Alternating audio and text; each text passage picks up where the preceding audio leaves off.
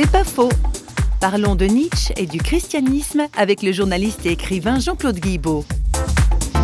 Quand on lit Nietzsche, on s'aperçoit que lui, fils de pasteur, il prend le christianisme au sérieux. Nietzsche est convaincu, pour s'en désoler, mais peu importe, que le christianisme n'est pas une religion comme les autres. Pour lui, c'est la grande catastrophe qui arrive sur la Terre il y a 2000 ans, parce que tout d'un coup, c'est une parole qui va donner la priorité aux victimes contre les persécuteurs, c'est-à-dire aux faibles contre les forts, ce que Nietzsche appelle le triomphe de la morale des esclaves. Moi, j'interprète ça comme ça, c'est un hommage prodigieux rendu au christianisme, parce que c'est bien pour ça que je suis chrétien, moi. C'est parce que je préfère qu'on réhabilite l'innocence des victimes plutôt que de sacrifier au discours des persécuteurs. Alors c'est ça qui m'a donné la certitude, la conviction que le message évangélique, c'est de la dynamite. Ça déménage, ça fout le feu au monde et je trouve cette idée magnifique.